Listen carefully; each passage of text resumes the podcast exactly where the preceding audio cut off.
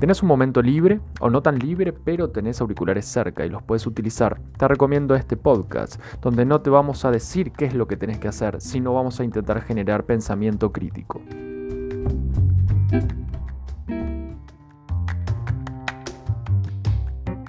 bueno, quién está por detrás conduciendo esto y si con una mirada errónea o una interpretación errónea a esa persona le empezás a problematizar la fe, cuando no era un problema en sí mismo. Por eso muchos católicos salen corriendo hoy en día de muchos profesionales, lamentablemente, porque le problematizan algo que no hay que problematizar.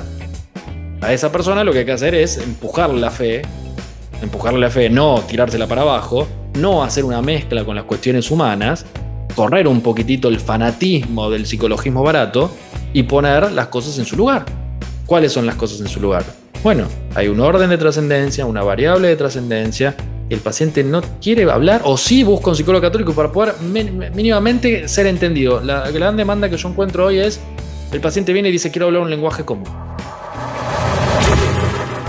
Bueno, antes que eso, eh, hacer una pequeña intro a lo que es la psicología en general, para que puedan entenderlo brevemente. Eh, a ver, em, la fusión entre la psicología y la fe es un tema, ¿no? Es un tema. Yo me defino como psicólogo católico, pero para eso hay que entender qué es la psicología. A ver, hoy la psicología se basa más en lo que es el procesamiento de información, lo que tiene que ver con también la neurociencia, la conexión con... Recordemos que la psicología es interdisciplinaria, ¿no? Pero en su génesis, psige que viene del antiguo griego, ¿no? Puede ser, eh, es eh, básicamente espíritu, alma, lo que se definía en ese momento, y logos es el estudio, ¿no? O el tratado. Y hoy la definición de psicología es la ciencia, tenemos que dividir entre ciencia y sentido común. No es lo mismo la ciencia que tiene un método científico por detrás que el sentido común que hablamos por fuera justamente del campo científico. Y la psicología es una ciencia que estudia las conductas y los procesos mentales. ¿no? Esto como está definido hoy. ¿Por qué yo hago este pequeño eh, preámbulo, porque la ciencia utiliza un método distinto, insisto, a eh, lo que podemos hablar en un bar, en un café, en la esquina o con los amigos, ¿no? Ese es conocimiento más del sentido común. La conducta la podemos definir como aquellas acciones humanas ¿no? que pueden ser observadas, conductas observables, que pueden ser medidas. Uno las observa y las puede medir. Y los procesos mentales son todos aquellos eh, procesos difícilmente de observar porque son interiores, esos mecanismos interiores que todos tenemos. Condensando estos tres conceptos, tenemos lo que es básicamente la psicología hoy. Volvamos un paso atrás, es el estudio, ahora el estudio del alma humana, algo un poco más trascendente a mi entender, un poco más filosófico a la vez. Recordemos que la psicología es el segundo desprendimiento de las ciencias sociales primero tenemos la filosofía y luego tenemos la psicología, que se funda ya allí por 1879 en el laboratorio de Gunt, donde se funda el primer laboratorio experimental. ¿no? Eh, si tenemos experimentación, tenemos la posibilidad de medir, de observar, de cuantificar, ahí tenemos básicamente un método. Entonces, podemos entrar dentro del campo de la ciencia. Estamos hablando en 1879, no hace tanto, ¿no? es una ciencia bastante nueva, ¿no? Pero también aclarar que no es la psicología, ¿no? Muchas veces se entiende que la psicología es la aplicación de tests, ¿no? Bueno, a ver qué me pasa, hagamos un test en Internet. Entonces buscamos en Google, test de personalidad, ¿no? Hacemos un test de personalidad y nos arroja una respuesta. Otros hacen un test de astrológico y les arroja otra respuesta. Bueno, la psicología no se ocupa solamente de eso, es un campo solamente. La psicología, y acá vamos con la primera pregunta, no es lo mismo que el psicoanálisis. El psicoanálisis es una escuela dentro del campo o del paraguas psicológico, es una escuela, es una vertiente que tiene un objeto de estudio particular, que tiene un método particular, que tiene una manera de abordaje particular y que tiene un tratamiento particular, ¿no? La psicología no es lo mismo que psicopatología. Psicopatología justamente es el análisis de lo patológico, pero la psicología es más amplia, o sea, lo incluye. La psicología no es para psicología, y lo dice alguien que en su momento lo hacía, ¿no? En su momento con la carta natal, con el Reiki, con esto, con lo otro, lo hacía, pero claramente eh, la confusión estaba ahí, después vino la conversión y todo lo que ya he contado en algún momento, pero no equivale solamente a eso. Y al conocimiento psicológico no se accede solamente por sentido común. Bueno, a ver, los psicólogos lo que hacen es hablar todo el día eh, y bueno, a mí me gusta hablar, entonces soy bueno con la palabra y me, puedo, sentar y por la intuición llego a, entender al otro y soy empático, entonces, bueno, soy casi psicólogo. Mentira, mentira. O sea, tenés que tener una formación rigurosa, una formación sistemática, eh, no forzosamente la formación hoy universitaria, ¿no? Porque está muy complicada, ¿no? Y van a salir con un bagaje completamente ideologizado, con una vertiente muy ideológica.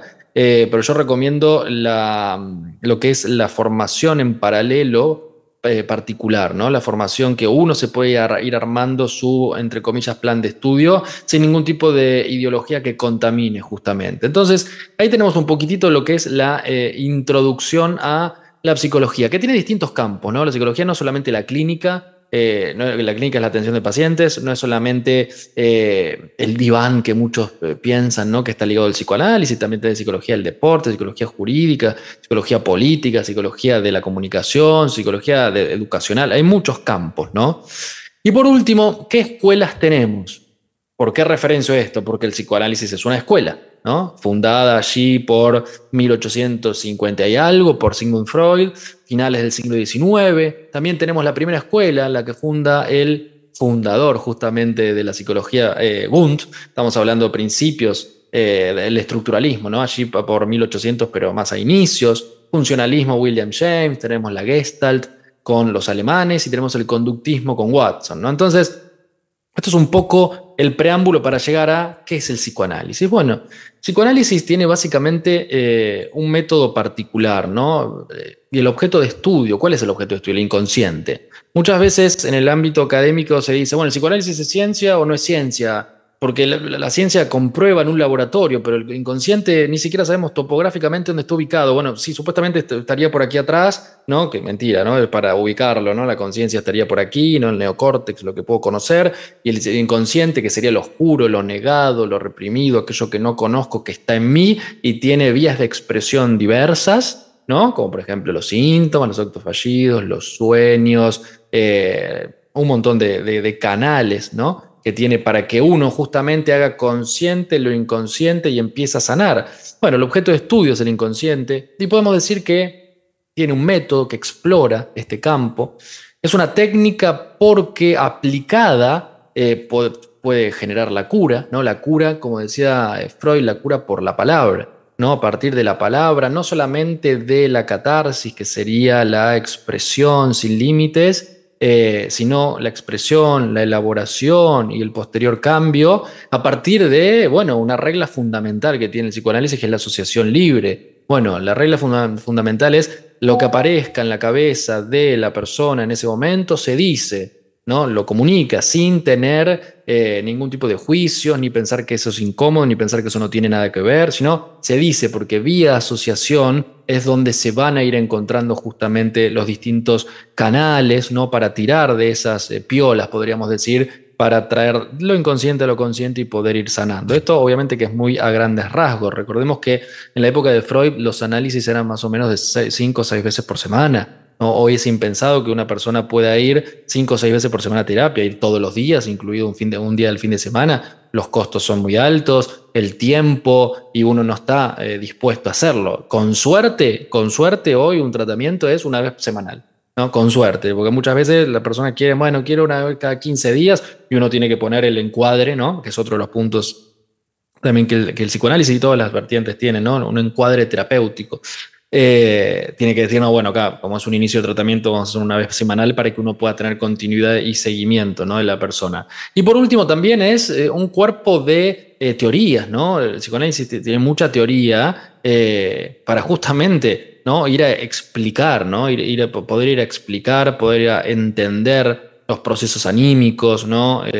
Freud hace algunos descubrimientos como los procesos de represión, la teoría sexual infantil, obviamente que el inconsciente, ¿no? Eh, los mecanismos defensivos.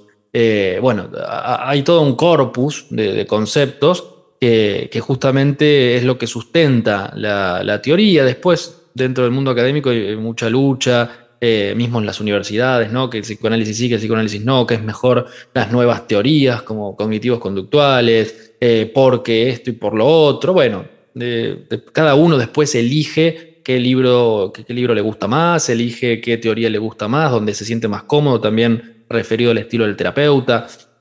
Eh, pero bueno, a grandes rasgos podemos decir que, que el psicoanálisis intenta explicar, describir, estudiar, ¿no? entre comillas, la psique, el alma humana, cómo se puede formar, cómo se desarrolla, cómo se estructura, cómo tiene, cuál es el funcionamiento, ¿no? Eh, cuáles serían aquellos procesos entre mil comillas normales o sanos y dónde está la, enfermedad. Y a partir de eso, con la técnica y con el objeto de estudio bien, eh, bien eh, como es fijado, que sería el inconsciente, bueno, ir en búsqueda de esas problemáticas para generar un mayor bienestar en la persona los, tratamientos psicoanalíticos suelen tener una, duración interesante, ¿no? Eh, obviamente que todo en, todas las, eh, en todas las escuelas o en todas las técnicas, podemos decir, lo principal es el vínculo terapéutico, la famosa, entre comillas, transferencia que se llama del psicoanálisis, alianza terapéutica en otras, en otras vertientes. El vínculo terapéutico es eh, lo más importante, podríamos decir, para que un buen proceso funcione. Sin vínculo, el paciente, la persona no puede abrir su corazón, no puede abrirse hacia un otro, no puede salir nada, sino va a estar cerrado y lo principal que hay que hacer es que esa persona pueda tener la suficiente confianza para poder abrirse, ¿no? Eso también puede pasar en una dirección espiritual, obviamente, y en cualquier ámbito donde dos seres humanos estén relacionando desde la profundidad. Esto a grandes rasgos, ¿no? Sí, eh, una cosa que me llamó la atención, lo que son los mecanismos de defensa que se usa mucho también en la pastoral que yo, que yo realizo de sanación y reconciliación, ¿es patrimonio de psicoanálisis o ya viene de otras escuelas? El psicoanálisis eh, es bastante, o sea, eh, en su momento pensemos que era más lo filosófico lo que en esos momentos intentaba estudiar el alma humana, ¿no? Por lo tanto, eh, habría que indagar bien ese punto, pero cuando hablamos de defensa o mecanismos defensivos, automáticamente estamos hablando del psicoanálisis en el campo humano. Sí. Ah, campo humano estamos hablando del, psicoanálisis. ¿no? las defensas son súper importantes en el trabajo con, los pacientes, se analizan mucho, eh, pero podemos eh, sentarlo que, que por ahí habría que tener mayor rigurosidad en fechas, pero yo lo situaría por lo menos cuando uno dice mecanismo defensivo, automáticamente va al psicoanálisis. Mm, claro, sí, porque eh, hay una rama ¿no? de la psicología también que es la psicología pastoral. creo que te muestro un libro, ¿no? No, y justo también habla de eso y también en el acompañamiento en el proyecto Raquel y cuando se acompaña a personas que han sido abusadas también se, se usa esto del mecanismo de defensa porque tú sabrás como psicólogo eh, hay, un, hay, hay, veces que los mismos mismas personas jóvenes o adultos como que olvidan ciertas etapas de su vida o incurren en, en este en ciertas actitudes, ¿no? que más o menos no quieren dejar aflorar lo que les ha pasado, ¿no? como queriendo olvidar. Sí, a ver, los olvidos, las lagunas del pensamiento, eh, aquellos momentos donde uno tiene como una suerte de bache en la línea histórica donde no recuerda claramente, ese es un indicador donde, donde hay que ir a buscar, ¿no? Porque ahí lo que surge o emerge es una defensa que los mecanismos psíquicos se instauran para que no se sepa qué está pasando ahí porque es completamente incompetente y angustiante para el propio yo. Entonces tiene que desplazarlo.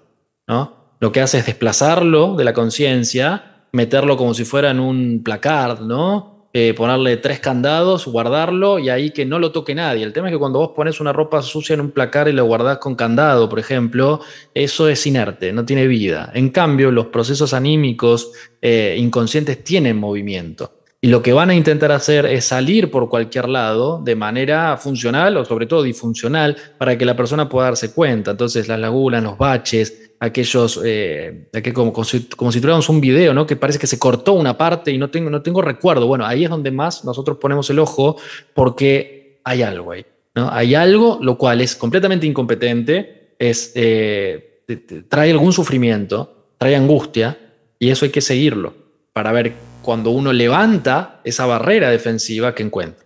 ¿no? Que el yo lo desconoce. A ver, ¿qué es el yo? La parte consciente, lo que, lo, lo que maneja la motilidad, lo que maneja las percepciones, lo inconsciente justamente, que ocupa más espacio, según el psicoanálisis, que, el propio yo, más espacio en el psiquismo, justamente es lo negado, es lo oscuro, hay unas fuerzas, eh, y también tendremos que hablar de principio de realidad, principio de placer, eros y tánatos, ¿no? Como las pulsiones, pero bueno, es como más complejo en ese sentido, pero quería agregar esto que traías vos, que es súper interesante. Sí, justo, mm, y justo para sanar eh, estas heridas tienen que recordar, y ahí está la tarea pues del, psicólogo, o en todo caso pues este, de aquellos que ejercen este ministerio, ¿no? De acompañamiento de sanación y reconciliación. Bien, la otra pregunta es, este, como ya trajiste a colación esto de la... Esto está eh, de moda, por así decirlo, entre comillas moda, eh, muchos este, psicólogos, que es la terapia cognitivo-conductual. ¿En qué hace diferencia del psicoanálisis? A ver, la terapia cognitivo-conductual también es, muy interesante, ¿no? Yo no suelo casarme con ninguna, utilizo varias, ¿no? Obviamente que eh, la base es más psicoanalítica por la escucha y por la conceptualización del sujeto. Pero eh, lo cognitivo-conductual tiene, es, muy interesante, a, mi entender. Es una condensación entre el conductismo watsoniano, ¿no? ¿Y qué hacía el conductismo de Watson? Bueno, estímulo, respuesta. Para un mismo estímulo tenemos siempre la misma respuesta. Ejemplo, vamos a una sala de cine y lo más probable es que en esa sala de cine veamos que ante una escena, no sé, triste, algunos lloran, otros ni se inmutan, otros quizás se ríen, otros están mirando el celular y otros por ahí quieren irse. O sea, son distintas respuestas para un mismo estímulo. Watson va a decir, no, no, no, no, no. Para un mismo estímulo, escena triste de la película, todo el auditorio llora. ¿no? Para un estímulo, misma respuesta. Porque se montaban también la teoría de la caja negra, es decir, estímulo como si fuera una flechita, caja negra, es decir, no veo lo que hay adentro, no tengo idea cuáles son los procesos mentales. Si recordamos la definición anterior, la psicología es una ciencia que estudia las conductas de los procesos mentales. Los procesos mentales son procesos interiores eh, difícilmente observables. Bueno, el, el conductismo trabaja con eso, con básicamente no conocer lo que está dentro mío y sale una respuesta, el llanto. Ok. ¿Qué va a hacer? Bueno, el cognitivismo, ¿no?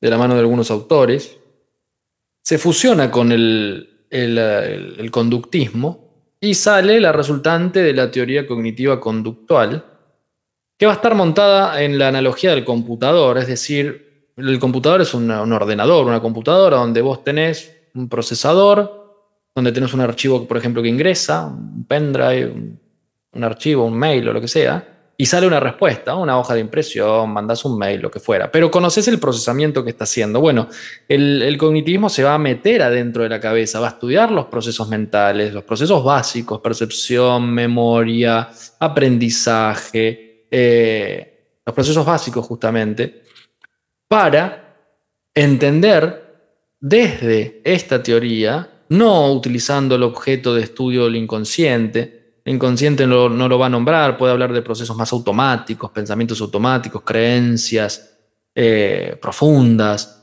em, pero va a ir a analizar esto, ¿no? los procesos mentales con recursos a veces muy concretos que son de mucha utilidad en el análisis del pensamiento, la emoción, los actos, y para justamente ir a hacer las eh, modificaciones estructurales interiores de la personalidad, de aquella parte de la personalidad donde se puede modificar algo, que es más justamente del orden del carácter y no tanto el temperamento. Personalidad tiene una fórmula que es temperamento más carácter, temperamento aquello que viene más heredado, colérico, flemático, sanguíneo, melancólico, y el carácter justamente es lo que modela nuestro entorno, nuestros padres, socialización primaria, socialización secundaria, aprendizajes varios, etc. Ahí podemos ir a tocar, ¿no? Entonces, la, diferencia obviamente eh, va a estar en el, objeto de estudio, no va a ser eh, el objeto de estudio el inconsciente justamente. Eh, lo que vamos a tener en, en, el cognitivismo, que es muy interesante, es bueno, la observación y la experimentación. ¿no? Vamos a observar, vamos a experimentar y vamos a tener como objeto los procesos cognitivos básicos, como decía antes, ¿no? la percepción, la memoria, el aprendizaje el almacenamiento, que es la memoria básicamente, y se da esta analogía, ¿no? Esta analogía de una computadora y el cerebro humano. El cognitivismo también tiene otras otras eh, conexiones, ¿no? Con la lógica, con la robótica, con la informática, algo bastante tecno, podríamos decir, porque lo ha estudiado durante mucho tiempo. Eh, y bueno, nada más que la diferencia entre el humano y una computadora es basta, ¿no? Obviamente de tener emociones y no ser una, una lógica formal solamente fría y distante. Entonces, en esa condensación del estudio directamente de la conducta observable y de los procesos mentales, podemos decir que tenemos el, cognitivo conductual que se utiliza muchísimo y para tratamientos puntuales eh, son muy útiles, personas que no pueden subir un avión, necesitan viajar, personas que tienen que rendir un examen, personas que tienen alguna fobia social o ataques de pánico, funciona muy bien. Entiendo que el psicoanálisis también funciona muy bien en ese sentido. Eh, pero bueno, como es más del orden del paciente, menos directiva en cierto punto, y trabaja más con lo que el paciente puede asociar, el, cognitivo es un poco más directivo, también hay más intervencionismo de parte del profesional, eh, por ahí requiere un, un, poquitín más de tiempo, pero yo soy amigo de los dos, ¿no? Esto no es como en Argentina, River Boca, es decir, dos clubes antagónicos, sino que pueden ir de la mano bastante bien, ¿no? El psicoanalista puro te va a decir que el cognitivismo es un desastre y que no sirve para nada, el cognitivista te va a decir que el psicoanálisis, es algo viejo, que ya no, no, se aplica más y que no sirve y que quedó en 1800, eh, pero yo no encuentro, le encuentro importancia o, suma o, de interés a los dos, ¿no? Eh, y en la aplicación, siempre y cuando tomando lo necesario, se pueden aplicar los dos. Sí, exactamente, porque cada, cada uno aporta algo muy interesante a la psicología y al momento de dar terapias, ¿no? De hecho que sí, eh, no se puede negar. No está bien visto igual, ¿no? No está bien visto igual, te va a llamar como una suerte de mezcla que no va a ningún lado. Bueno, yo no soy de casarme con las cosas 100%. Obviamente, sobre todo en Argentina está el psicoanalista puro y llano y raso, y el cognitivista, que son los más nuevos, por así decir, y como la mezcla no, no va porque es una, no tiene un sentido. Bueno, eh, Básicamente vos estás hablando con un psicólogo que no es para nada convencional, imagínate que me echo con la variable espiritual, cosa que dentro de nuestro campo es como, no, bueno, tenés que ser un poco más ateo, eh, así que, nada, que le gusta bien y el que no. Mm, claro, de todos modos. Eh, más bien, la, ahora esta, esta, pregunta que te voy a hacer, eh, que es lo que muchas veces este, se preguntan muchos fieles católicos, ¿no? muchos fieles cristianos en general lo que también lo he escuchado, ¿cuáles son los pros y los contras del psicoanálisis y si es compatible con el cristianismo? ¿No? Eso te lo dejo a ti para que te explayes todo lo que sí. puedas. No, no, es muy interesante la pregunta. Eh, a ver, cualquier... Estamos en, un, Estoy pensando, ¿no? Porque estamos en un... Esto no, está armado, ni mucho menos. Eh, sabía más o menos las preguntas que el padre me iba a hacer, pero no tuve ni siquiera tiempo de pensarlas. Eh, por lo tanto, esto es completamente espontáneo. Estamos en un tiempo complicado, en un tiempo complicado porque la variable ideológica se ha metido absolutamente en todos lados. Entonces, hoy no es que el psicoanálisis puede ser peligroso, el cognitivismo, puede ser peligroso la persona que esté conduciéndolo por detrás, ¿no?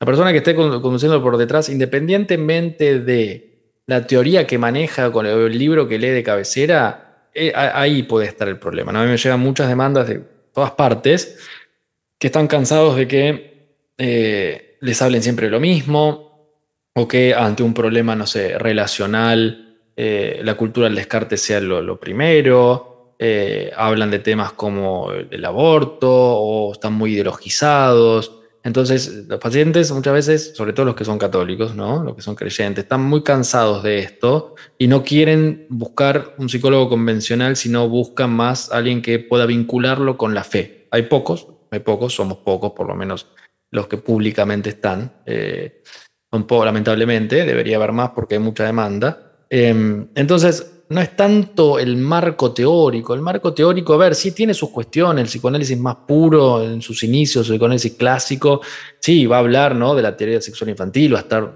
bastante vinculado con la sexualidad. Y bueno, ahí viene un católico que quiere vivir la castidad y que quiere tener relaciones en matrimonio. Y bueno, y se hace un poco la confusión porque muchas veces es tomado como la demanda del paciente de quiero vivir la castidad como la, represión sexual y la imagen de, de, de Dios, la proyección de tu propio padre, y se arma toda una mezcolanza porque lo que, lo que sucede es que no se separan las variables. Es decir, al, si, el psicoanálisis es visto desde algo muy materialista, sin incluir el orden de la trascendencia, nos vamos a quedar con que todo es una proyección del Padre terrenal, con que Dios en realidad es mi Salvador, no por el hecho divino, sino porque yo estoy buscando el Salvador humano, entonces reprimo las y se arma un lío tremendo y la persona sale con la cabeza quemada, como quien diría, que hay que separar las aguas. Bueno, la persona es creyente, tiene un vínculo con Dios. Obviamente que sí, el padre Kentenich va a hablar de la transmisión de los afectos, ¿no? Que la relación que tengas con el Padre Dios va a tener una vinculación a la relación que tengas, por ejemplo, con tu propio padre, ley de transmisión de afectos. Pero eso no quiere decir que en realidad vos estés creando la fantasía de la religión, como alguna vez alguien me ha dicho, sobre todo con los exorcismos. Una vez un terapeuta me ha dicho, usted se ha creado una fantasía con los exorcismos. ¿no? Yo, para el que no sabe, está mi testimonio en YouTube, pasé un año y medio en exorcismo, muy, sé muy bien lo que es, lo conozco muy bien de adentro y me dedico no a hacer exorcismo, sino a trabajar con sacerdotes que lo hacen. Entonces es muy divertido cuando vienen esos comentarios, ¿no? Usted se generó la fantasía, usted se lo inventó. Claro, por eso hablo de la persona como el problema por detrás. Es decir, si la persona tiene una, una concepción de solamente la variable humana, dentro de su cosmovisión, anulando el orden de la trascendencia. Y claro, yo me inventé los exorcismos, no existió, en realidad era todo un fantasma de mi cabeza y yo deliro y soy casi un cuasi esquizofrénico. Bueno, claro. Entonces el problema está ahí. Después, la teoría puede servir muy bien, un, un católico o quien sea, y puede utilizar ¿no? el psicoanálisis como ir hacia la profundidad, ¿no? trabajar sobre su propio ser, ir en búsqueda de aquello que ha históricamente traído, ver cuáles son sus mecanismos defensivos, cuáles son sus pulsiones. Puede ser muy interesante y yo lo practico todo el tiempo. Pero el tema es, bueno, ¿quién está por detrás conduciendo esto? Y si con una mirada errónea o una interpretación errónea, a esa persona le empezás a problematizar la fe cuando no era un problema en sí mismo. Por eso muchos católicos salen corriendo hoy en día de muchos profesionales, lamentablemente, porque le problematizan algo que no hay que problematizar. A esa persona lo que hay que hacer es empujar la fe, empujarle la fe, no tirársela para abajo, no hacer una mezcla con las cuestiones humanas, correr un poquitito el fanatismo del psicologismo barato y poner las cosas en su lugar. ¿Cuáles son las cosas en su lugar? Bueno, hay un orden de trascendencia, una variable de trascendencia, el paciente no quiere hablar o sí busca un psicólogo católico para poder mínimamente ser entendido. La gran demanda que yo encuentro hoy es, el paciente viene y dice, quiero hablar un lenguaje común. Quiero decir Dios y que me entiendan y no que me digan que estoy loco. Quiero decir, no sé, eh, matrimonio y que no me digan las familias. No, matrimonio hombre, mujer, mujer, hombre, no quiero que me digan las familias. Quiero hablar de la sexualidad y no que me digan, no, bueno, sexualidad libre, haz lo que quieras porque si no, sos un reprimido sino que lo entiendan. Esa es la gran demanda. Pero lamentablemente, obviamente que el psicoanálisis eh, ah, está muy vinculado con el ateísmo. A mí me han dicho psicoanalistas, vos no puedes ser psicólogo si sos creyente. Bueno, está bien, haz lo que quieras, yo, hago lo que se me canta a mí, ¿no? Eh, pero no, e, e, es, es como un axioma, ¿no? Si vos sos psicoanalista, no todos, que quede claro, no todos, pero una porción, sí. Es como, bueno, mi Dios es eh, psicoanálisis, Freud, Lacan y, compañeros, ¿no? Entonces, eh, eso hay que correrlo un poco para entender bien la antropología. Bueno, la antropología se basa justamente en el estudio de estas variables, la variable humana, la variable espiritual, ¿no? Psíquica, es un triángulo, ¿no? La variable espiritual, la psicológica, la corporal, ¿no? Interactúan entre ellas, pero no hay que anularlas. Entonces, también después viene el otro problema, ¿no? El creyente que es muy religioso y piensa que solamente va a sanar sus cosas en el orden espiritual, ¿no? A ver, el orden espiritual, lo espiritual, el orden humano, lo humano.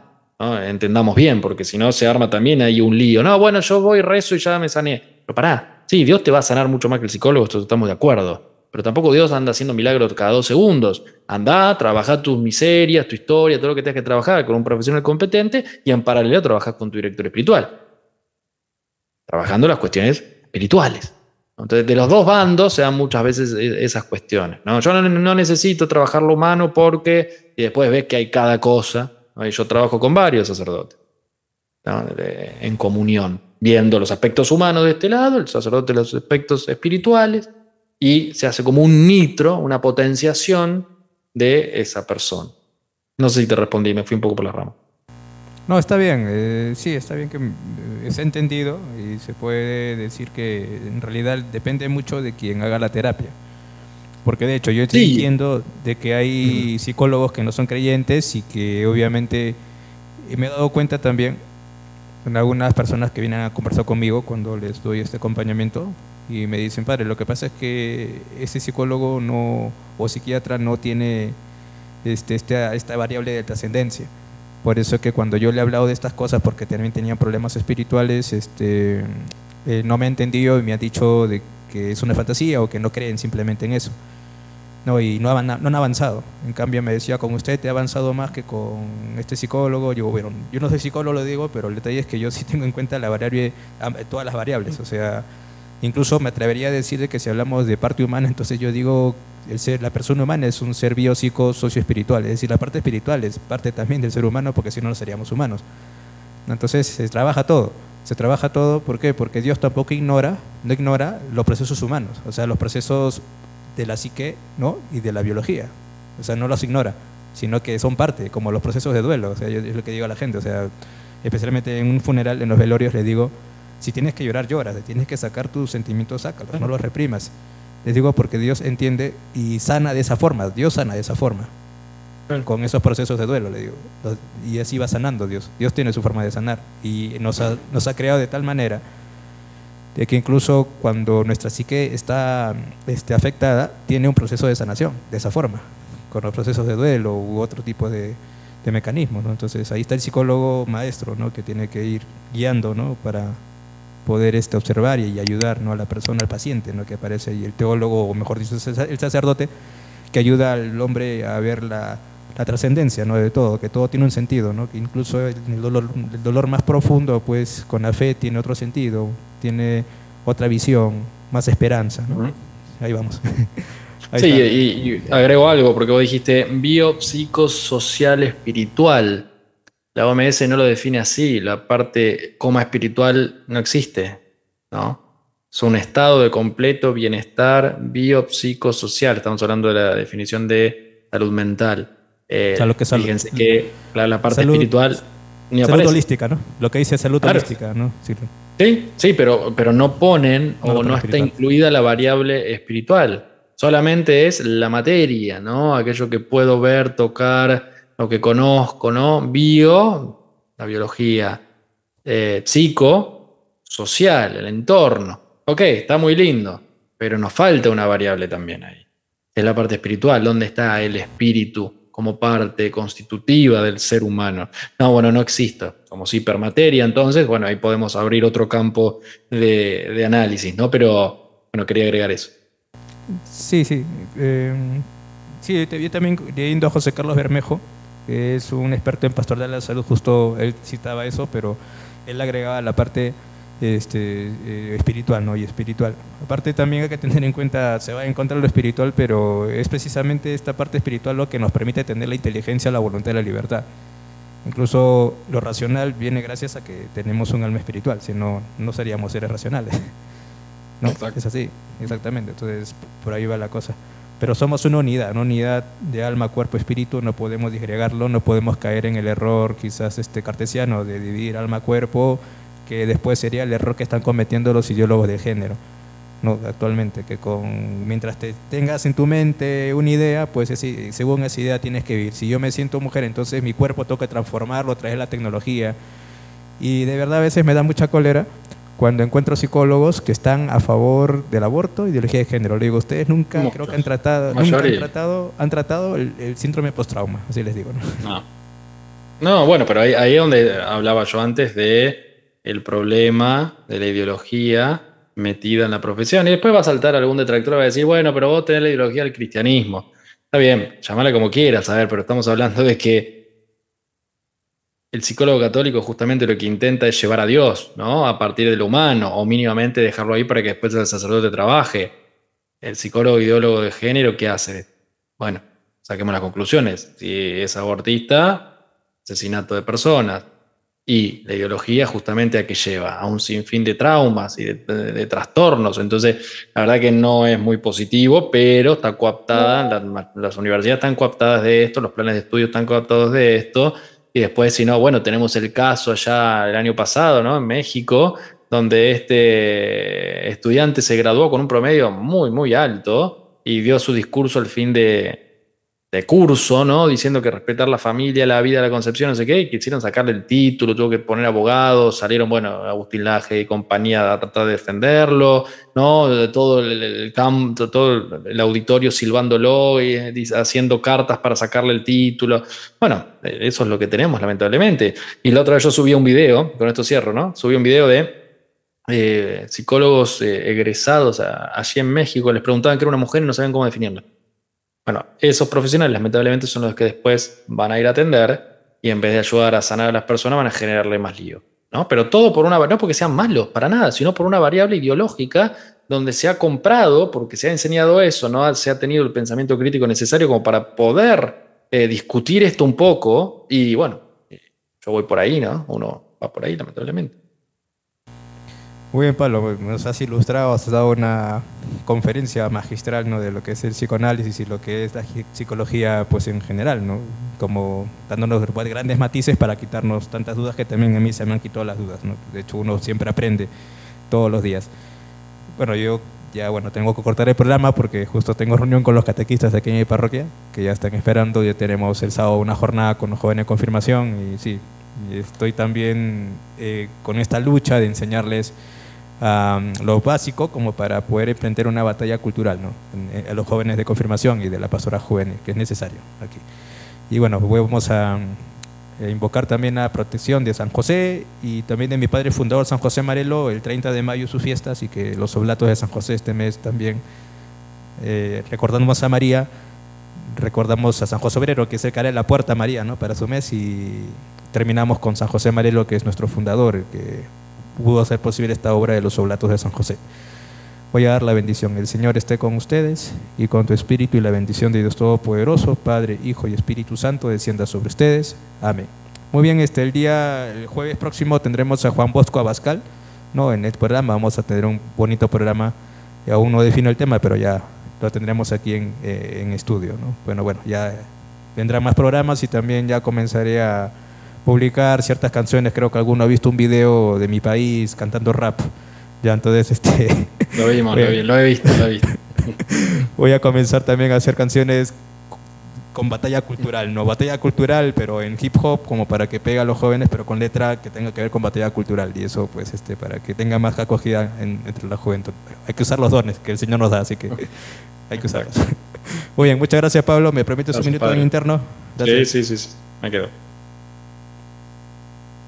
Hola, te doy la bienvenida a esta cuenta de Patreon.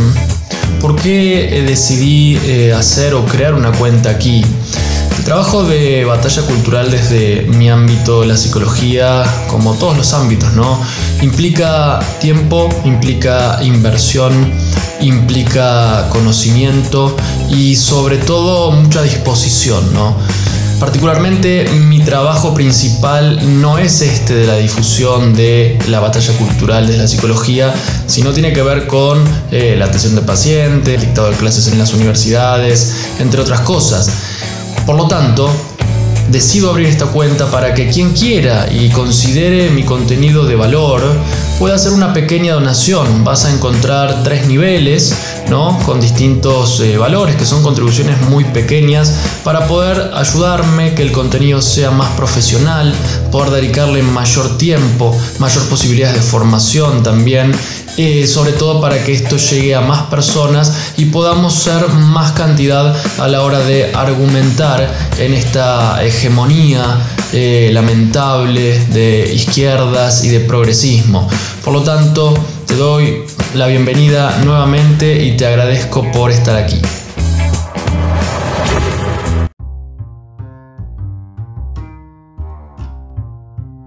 Si quieres saber más de nosotros, puedes encontrarnos en www.pablocaruso.online, en las redes sociales, en Instagram, arroba Pablo F. Caruso, en Facebook, barra PF Caruso y en YouTube, Pablo Caruso Psicólogo.